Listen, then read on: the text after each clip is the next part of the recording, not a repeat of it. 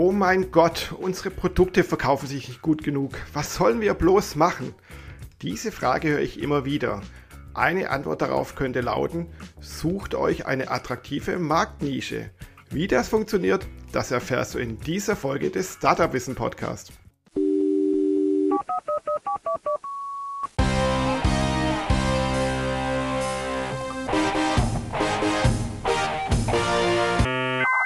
Und damit herzlich willkommen zu einer neuen Folge des Startup Wissen Podcast. Mein Name ist Jürgen Kroder. Mein heutiger Gast ist der Peter. Peter, freut mich sehr, dass du dabei bist. Peter Niedermeyer, Entschuldigung, ich habe deinen Namen nicht komplett gesagt. Freut mich sehr, dass du dabei bist. Bitte stell dich doch mal kurz vor, wer bist du denn eigentlich und was machst du so? Genau, ich bin Peter Niedermeyer. Peter, ich bin Gründer von Garantieheld beziehungsweise Mitgründer. Wir äh, spezialisieren uns auf das Thema Verbraucherrecht beziehungsweise Kaufrecht und, und, und unterstützen hierbei äh, alle Verbraucher, wenn sie ein Problem mit ihren Produkten beziehungsweise mit der Gewährleistung haben. Das heißt dann, ähm, ihr greift eigentlich den Leuten unter den Arm, wenn es noch um die Gewährleistung und nicht um die Garantie dann geht. Ja, man muss ein bisschen unterscheiden. Also die Gewährleistung, die bezieht sich auf alles, ja, auf dieses ganze Produkt, ob Farbe, Funktion, ähm, ja, alles, was ein Artikel machen muss, ja. Und die Garantie kann der Händler selbst festlegen. Also es gibt natürlich dann Premium-Hersteller, die jeder kennt wahrscheinlich, die dann fünf Jahre Garantie geben. Ja, denen ist es natürlich wichtig, dass die Artikel lange laufen, langlebig sind. Und ähm, die haben dann in der Regel auch kein Problem, wenn es innerhalb von zwei Jahren der Artikel kaputt geht. Es gibt ja oft diese Fünf-Jahres-Garantie von diversen Herstellern. Die schauen halt extrem drauf, dass es hier keine Probleme gibt. Wobei man hier auch wieder ein bisschen unterscheiden muss. Einmal hat man den Verkäufer, bei dem du das wirklich gekauft hast, und einmal den Hersteller. Ja. Und in der Regel ist es so, oder eigentlich immer ist es so, für dich ist jetzt erst einmal als Verbraucher der Verkäufer zuständig. Ja. Okay, spannend. Und das heißt, wenn jemand da ein Problem hat, kann er sich an euch wenden und sagen, bitte kümmert ihr euch drum, bitte regelt das mal für mich. Ich möchte, dass meine Videokamera jetzt endlich erstattet wird, weil die hat irgendeinen Defekt oder so. Genau, also die Kunden kommen in der Regel zu uns, nachdem sie völlig entnervt sind äh, und, und einen Spießrutenlauf hinter sich haben vom Verkäufer zum Hersteller und wieder zum Verkäufer. Ähm, das muss in der Regel nicht sein. Wir klären den Kunden ganz einfach auf, was sind deine Rechte anhand von einfachen Fragen. Wann hat er das Produkt gekauft? Wie hat er das Produkt gekauft? Also was online, telefonisch oder im Laden. Und je nachdem ähm, erzeugen wir mit unserer automatisierten Rechtsauskunft, was momentan einzigartig ist in Deutschland, ähm, eine automatisierte Rechtsauskunft. Mhm. Ja, das kann in der Regel, eine Rechtsauskunft kann in der, in der Regel nur ein Anwalt leisten. Ja. Außer das Gesetz sagt da aus, es ist komplett automatisiert und eben das haben wir automatisiert. Und somit ähm, ja, braucht man zumindest für eine Rechtsauskunft im kaufrechtlichen Sinne nicht mehr zum Anwalt gehen. Wir sagen genau, du hast noch eineinhalb Jahre ähm, äh, Anspruch auf gesetzliche Gewährleistung oder du kannst vom Kaufvertrag noch zurücktreten bzw. widerrufen oder deine Fristen sind leider abgelaufen. Was viele auch nicht wissen, ist, dass man, selbst wenn der Defekt am letzten Tag der Gewährleistung auftritt, ja, ist am nächsten Tag nicht die Gewährleistung erloschen, sondern ich als Verbraucher habe dann noch vier Monate Zeit, um den Schaden zu melden. Das ist eigentlich ganz wichtig, ähm, weil natürlich um diese Zwei-Jahres-Grenze viele Defekte passieren, ja, ob gewollt oder nicht. Ja, mm, genau. Aber hier gibt es immer Probleme und es ist immer dann eine Fristsache und viele, viele, also die meisten, ich, ich kenne noch keinen, ähm, der das wusste mit diesen vier Monaten und wahrscheinlich auch viele Hersteller nicht. Aber wenn man dann natürlich mit unserer Hilfe hier den richtigen Brief bekommt, ja, die richtige Briefvorlage, die speziell für meinen Fall gemacht wurde, dann sind natürlich hier die eindeutigen Zitate mit drin aus dem Gesetzestext und aus Gerichtsurteilen zu solchen Fällen. Und da ist man normalerweise zu 90, 95 Prozent ähm, haben wir eine Ab Abwicklungsrate. Also da ist, da, da kommen nicht viele dran vorbei. Und ähm, selbst wenn, wenn die ersten Briefe nicht reichen, haben wir unseren Prozess so aufgebaut, dass wir den Kunden letztendlich noch selbst unter die Arme greifen können. Mhm. Also du musst dir das so vorstellen, unsere Plattform ist vollautomatisiert und hilft dem Verbraucher, ähm, seine Rechte einzufordern und wenn er das nicht schafft, dann kann er immer noch vom Kaufvertrag zurücktreten. Ja? Und ähm, sobald er diese Forderung von einer Reparatur oder von einem äh, neuen Artikel, je nachdem, was er fordert, wenn, wenn er da nicht mit dem, mit dem Verkäufer äh, einig wird, dann kann er vom Kaufvertrag zurücktreten, dann wandelt er praktisch seine Reparatur zu einer, zu einer Geldforderung und dann fordert ihr natürlich keine Reparatur mehr, sondern Geld, ja, aktiv. Ja. Und hier, hier kommen wir mit unserer, äh, im Volksmund nennen wir es äh, Inkasso-Lizenz daher, ja, ist ein bisschen verrufen, aber ähm, letztendlich ist es eigentlich nur ein, wir sind eingetragener Rechtsdienstleister. Ja, Inkasso kennt man natürlich immer aus äh, ja, Inkassobrief mit wahnsinnig viel Gebühren drauf. Vielleicht, ja, der eine oder andere hat mit Sicherheit schon Probleme gehabt. Aber wir drehen den Spieß natürlich um und wir machen das für Verbraucher gegen Unternehmen. Wir haben hier und da einfach noch ein bisschen mehr Handhabe und können uns den Fall genau anschauen, können nochmal mit dir sprechen und rufen vielleicht auch nochmal von beim Verkäufer an, um einfach zu checken, okay, was ist der genaue Sachverhalt? Man fragt hier und da nochmal nach und schaut einfach, dass man hier eine Lösung findet. Und wenn nicht, dann müssen halt weitere Schritte eingeleitet werden. Der Verbraucher hat aber immer die volle Transparenz von uns. Also wir kommen jetzt nicht auf einmal mit irgendwelchen Gerichtskosten daher, die er zu tragen hat, sondern wenn wir den Fall übernehmen, beziehungsweise wenn wir den für unseren Kunden durch peitschen, dann entstehen für unseren Kunden keine Kosten. Das Einzige, was wir bekommen, ist eine Erfolgsprovision. Ja, die macht man aber alles äh, mit, dem, mit dem Käufer aus. Das ist dann prozentual vom Produktwert. Mhm. Okay, okay. Jetzt bist du am Ende schon tief in die Materie eingestiegen, aber fand ich sehr spannend, weil wenn man auf eure Webseite kommt, fragt man sich auch, wie finanziert ihr eigentlich euch? Weil man kennt es ja, du hast es angedeutet, man müsste eigentlich einen Anwalt einschalten, der kostet Schweine viel Geld dann im Zweifelsfall und ihr verlangt da irgendwie 3,99 Euro und so weiter und so fort. Also ihr habt euch das natürlich alles durchdacht. Und wie du es ja auch schon beschreibst, ihr habt da eine Marktnische gefunden. Darum geht es ja in dieser Podcast-Folge, weil ihr eben halt euch nicht persönlich erstmal hinsetzt, jemanden beratet, sondern das automatisiert macht. Wie seid ihr denn auf diese Marktlücke oder Marktnische denn gekommen? Also ich bin auf die Idee gekommen, ähm, ich war beim Herrenausstatter in München unterwegs und habe mir einen Pullover und einen eine, eine Hose gekauft. Und ich war damals auch schwer beschäftigt und hatte eigentlich keine Zeit. Und ich wohne so eine Stunde von München weg. Und nach einem halben Jahr ist mir die Hose eine Naht aufgegangen und beim Pullover auch die Naht aufgegangen. Also summa summarum 180 Euro. Das war sehr, sehr teuer. Das war für eine Hochzeit. Denke ich mir, das kann es jetzt auch nicht sein. Und ich habe jetzt auch keine Zeit und auch keine Lust, wieder nach München zu fahren, eine Stunde. Eine Stunde das ganze, die ganzen Textilien wieder umzutauschen und dann wieder eine Stunde nach Hause zu fahren. Ja. Und dann habe ich mir gedacht, vielleicht kann man das ja online machen. Vielleicht, also es war ein, ein, ein Laden mitten in der, in der Innenstadt, in der Kaufingerstraße in München. Und nee, ich bin dann nicht fündig geworden und dachte mir dann, mei, da bin mit Sicherheit ich nicht der Einzige, der so ein Problem hat. Ja. Ähm, probierst es einfach mal aus, setz dich mal hin und schreibst mal einen semi-professionellen Anwaltsbrief, meinetwegen. ja, einfach mal machen. Richtig so, genau, ja. ja. Einfach machen. Also, genau, ein bisschen, bisschen eingelesen, schauen, auf was kann man sich beziehen. Und drei, drei Tage später hatte ich äh, von dem Herrenausstatter, sehr, sehr bekannt in München, ähm, ein Retourenlabel im Briefkasten. Ja. Und so ging es dann eigentlich los. Ja. Und dann hat man sich mit dem Thema ein bisschen beschäftigt.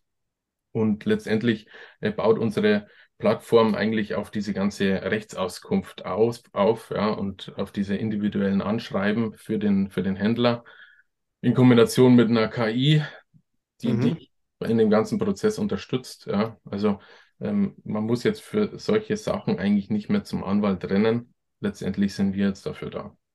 Ja, finde ich sehr spannend, wie du dazu gekommen bist, äh, auf diese Marktnische. Du bist, bist einfach selber mal in den, ins Fettnäpfchen reingedappt und hast gemerkt, verdammt, da ist doch irgendeine Lücke, da muss ich rein. Und dann gründe, gründe ich ein Unternehmen, das ist ja schon verrückt eigentlich.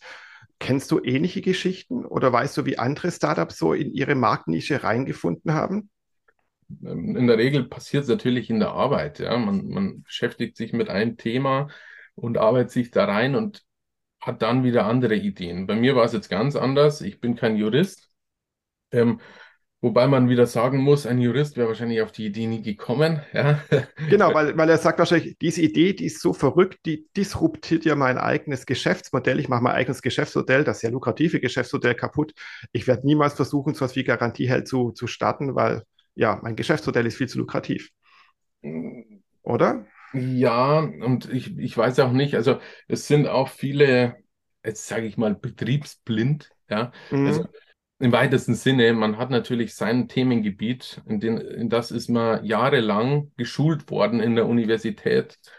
Ähm, und das ist einfach so, ja, so ein, ein, ein gesamtes, komplexes Werk. Da für, für, wenn du einen Anwalt fragst, du bekommst nie ein Ja oder ein Nein. Ja, also, oder oft, sondern die geben immer irgendwelche Antworten, dass man sie ja nicht festnageln kann. Mhm, genau, es kommt drauf an, wie es immer so schön heißt. genau, genau. Und, und, das ist bei Anwälten halt schwierig. Ja, ich hatte auch mal äh, ein Problem und danach hieß es dann, ja, haben wir ja gewusst, dass das passieren kann. Ja, aber davor hat er natürlich noch ganz anders gesprochen. Also, das ist immer ein bisschen schwierig. Man muss sich da immer eigentlich auf, sein, sein, auf sich selbst verlassen und schauen, macht es Sinn, macht es keinen Sinn. Natürlich äh, sitzt sich jetzt keiner hin und reklamiert über äh, äh fünf Brief, Briefe einen 20-Euro-Artikel. Aber unsere Erfahrung zeigt, dass es äh, sehr wohl Leute gibt, die einen 500 oder einen 1000 Euro Artikel natürlich, da geht es natürlich schon um andere Summen, da mhm. tut es weh, da ist es schmerzhaft,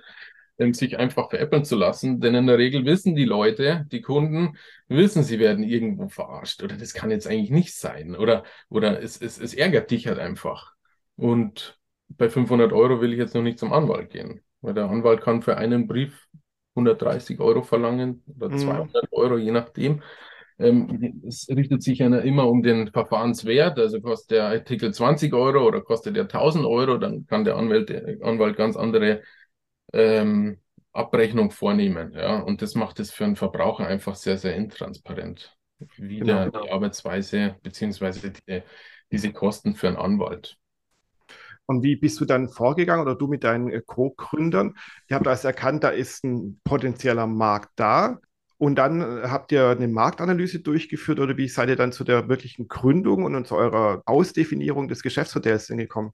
Letztendlich muss man sich erstmal hinsetzen und einen Zettel und einen Stift zurechtlegen und einfach mal einen Plan machen. Das ist eigentlich das, was ich äh, in den letzten Jahren eigentlich am meisten gelernt habe. Einfach mal objektive Betrachtung und andere Meinungen einholen von der Freundin, vom Freund, äh, von Bekannten. Äh, einfach mal mit Leuten, die man wirklich für sowas begeistern kann und die sich ein bisschen eindenken können in dieses ganze Thema, die sich dafür begeistern können, einfach mal nüchtern drauf losreden und sagen, pass auf, folgende Idee. Ja, also ich habe Freunde, wir sind wöchentlich am Ideentausch und, und das ist, unsere Freundinnen lachen uns teilweise aus und äh, weil wir einfach so verrückte Ideen teilweise haben, aber ähm, man hat tausend Ideen. Äh, was ich in jedem Gründer raten kann, ist, wenn er eine Idee hat, seine, seine engsten Freunde zu befragen und schauen, ob die das genauso sehen. Das ist eigentlich erst einmal das Wichtigste, ähm, sich an, den, an Google zu setzen und zu recherchieren. Das kommt wahrscheinlich gleich an zweiter Stelle. Ja. Und ähm, für alle, die eine, eine, eine Marktnische gefunden haben, also das hängt ja von verschiedenen Faktoren ab. Erst einmal die ganze Branche ist erst einmal wichtig. Habe ich da Ahnung? Kann ich mich da einarbeiten? Wie lange dauert das? Die Keyword-Analyse, Analyse, also ich gehe vielleicht in, in Google, in den Keyword-Planer und schaue, wie oft wird, wird ein ähnliches, ein ähnlicher Suchbegriff abgefragt. Ja? Ist, ist da die, die Relevanz da? Ja? Mhm, genau.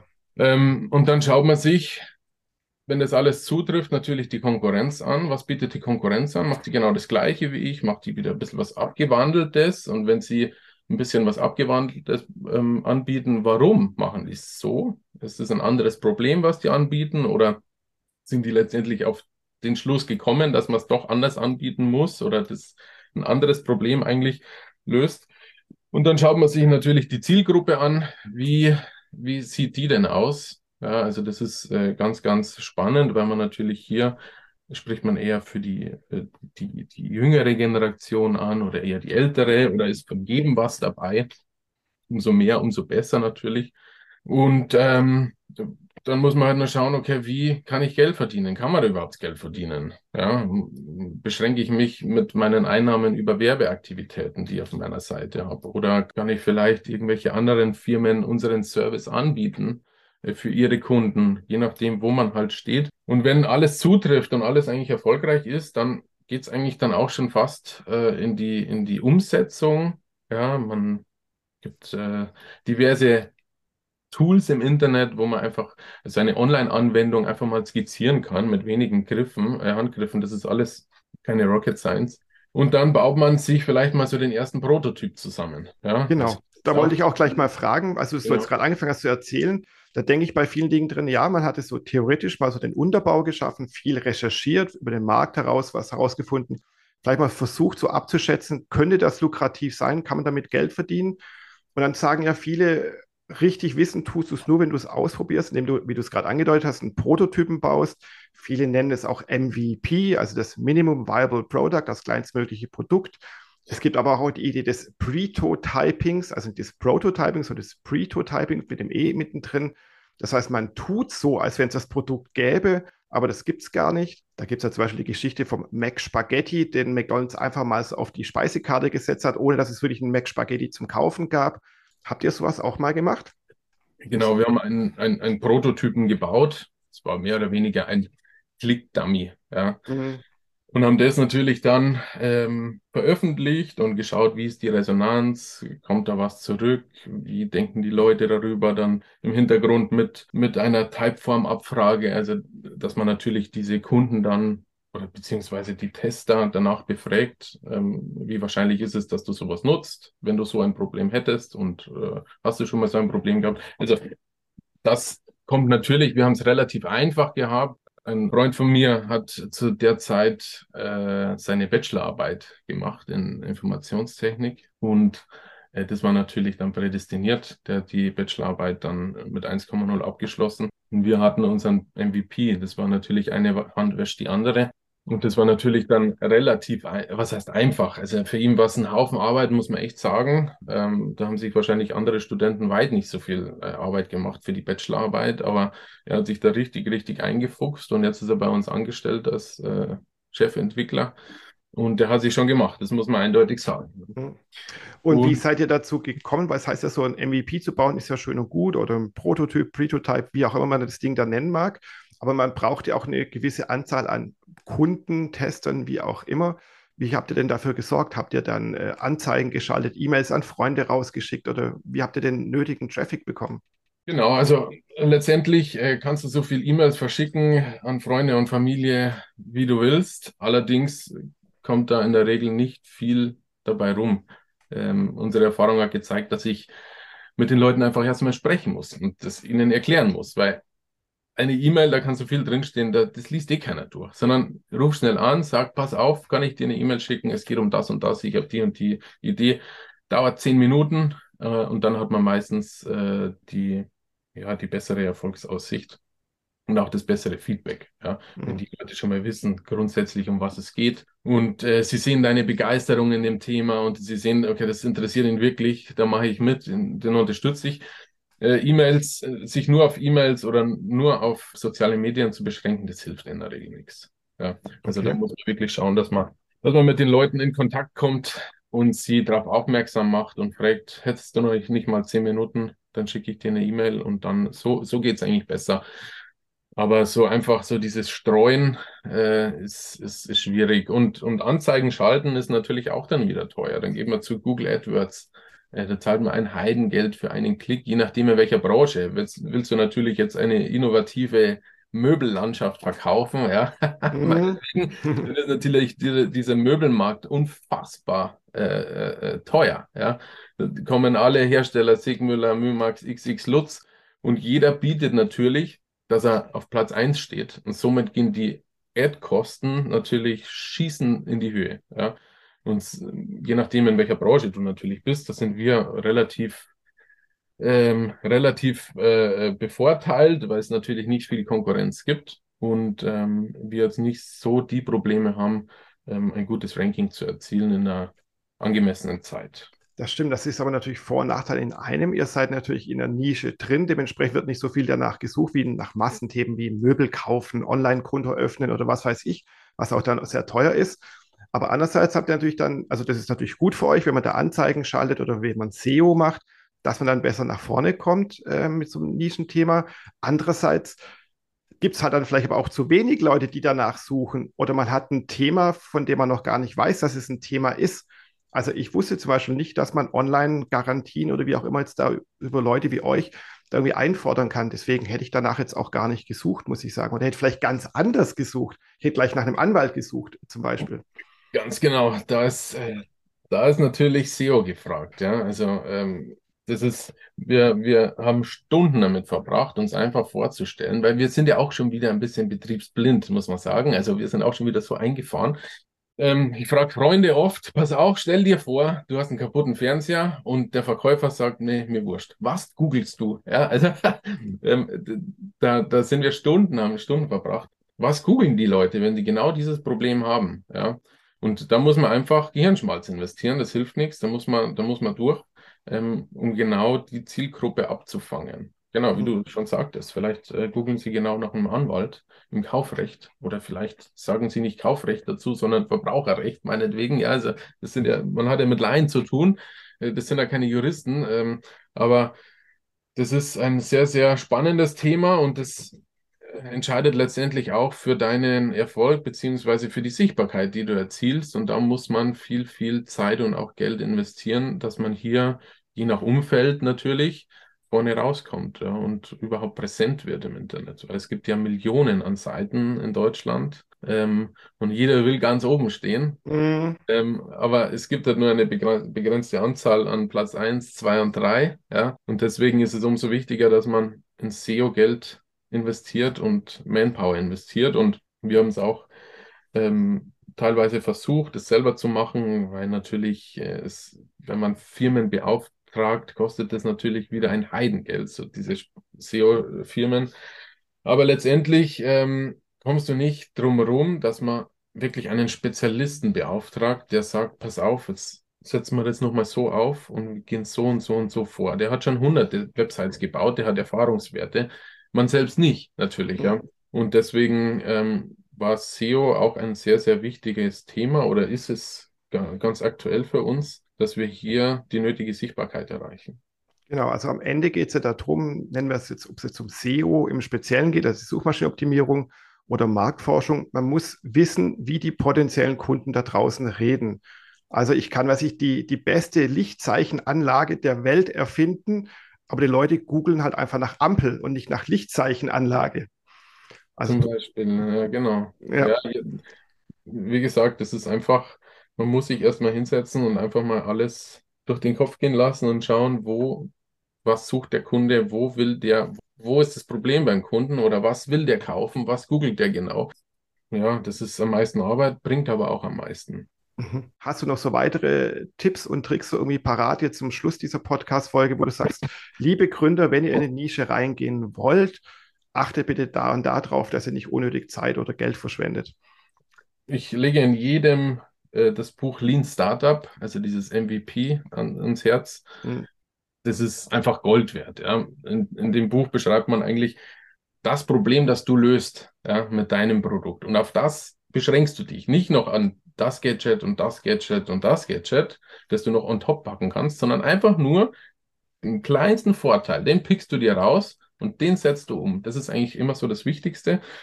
Weil sonst, man hat ja immer tausend Ideen, was man vielleicht noch hier und da dran setzen kann und erweitern kann. Aber um das geht's nicht. Man muss jetzt erst einmal gucken, okay, funktioniert das eine Problem? Und wenn das funktioniert, dann kann ich noch drauf aufbauen. Ja.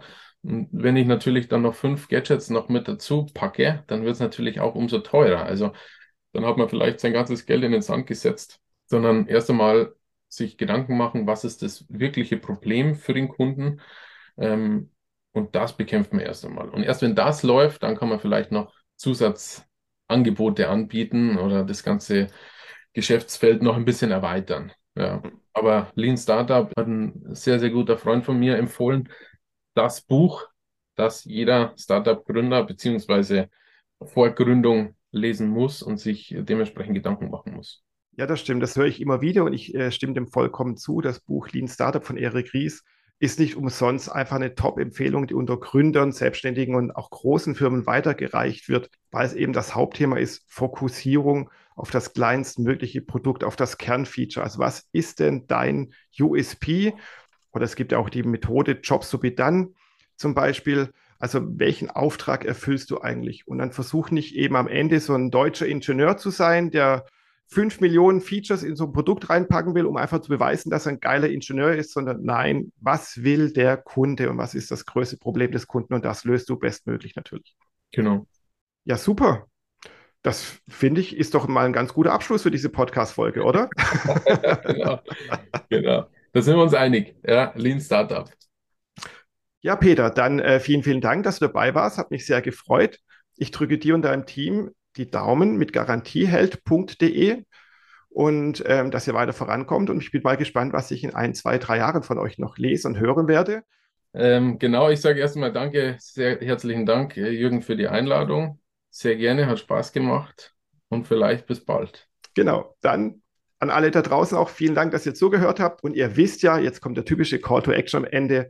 Wenn euch die Folge gefällt, dann gebt ihr ein Like, zum Beispiel bei Apple Podcasts, schreibt mir einen Kommentar oder Feedback an startupwissen.mail.de.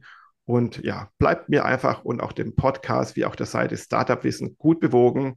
Und bis dahin natürlich eine erfolgreiche Woche. Ciao, ciao.